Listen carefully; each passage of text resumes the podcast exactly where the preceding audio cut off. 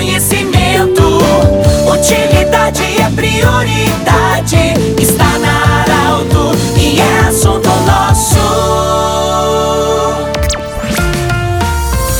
Boa tarde, ouvintes Arauto. Eu, eu falo diretamente aqui do Parque da Expo Agrofubra, em Rincão del Rei Rio Pardo, onde iniciamos hoje na parte da manhã mais uma Expo Agrofubra, mais uma edição. Para a Unimed Vale do Itaquari, Vale do Rio Pardo, para Centro Regional de Otorrino Laringologia e também para a Cindy Lojas, eu tenho a honra de conversar com o presidente da FUBRA, o senhor Benício Werner, sobre esse início de mais uma Expo Agrofubra. Feliz seu Benício, parabéns pelo trabalho, por essa realização, por essa entidade, a FUBRA, que conduz com tanta maestria essa Expo Agro Afubra em tantas edições e que com certeza tem um antes e um depois é, em se falar do agro quando se fala de Expo Agro Afubra. Muito obrigado pela acolhida, boa tarde, bem-vindo ao Arauto. Boa tarde, Pedro.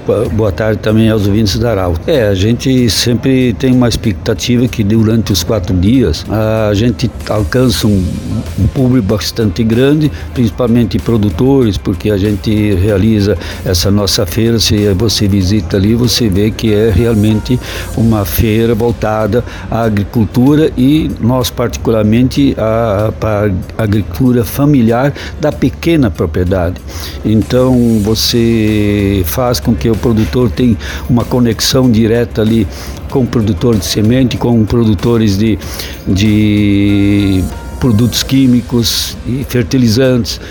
Temos ali a, o pessoal, nós que somos do tabaco, as estufas uh, moduladas, onde o produtor ele pode se organizar e todo dia ele ele enche uma estufa e isso também é muito bom a parte de máquinas e equipamentos, Pedro, se a gente observa, e como a gente observou desde o início na nossa Expo Agro, era praticamente equipamentos para grande propriedade ou média propriedade, não tinha muito equipamento para pequena.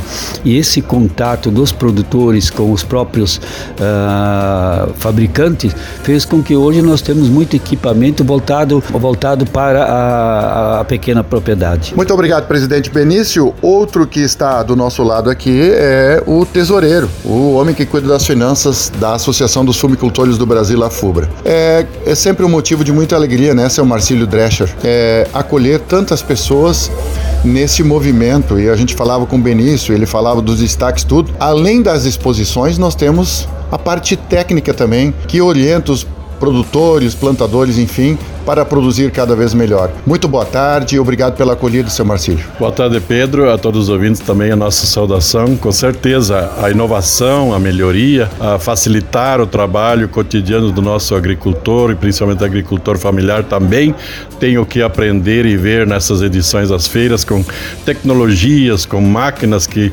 aperfeiçoam e podem nos mostrar caminhos para uma melhor produtividade. E isso as empresas parceiras que expõem aqui tendem a fazer na feira, mostrar tecnologias, oferecer produto que facilita o dia a dia e também dá a produção boa que a gente hoje precisa e continua tendo um aumento de produtividade em todos os segmentos, desde o tabaco, outras culturas também. Quando a gente olha lá para trás, há duas, três décadas atrás, que se produzia em média de milho, de soja, de tabaco, era muito inferior.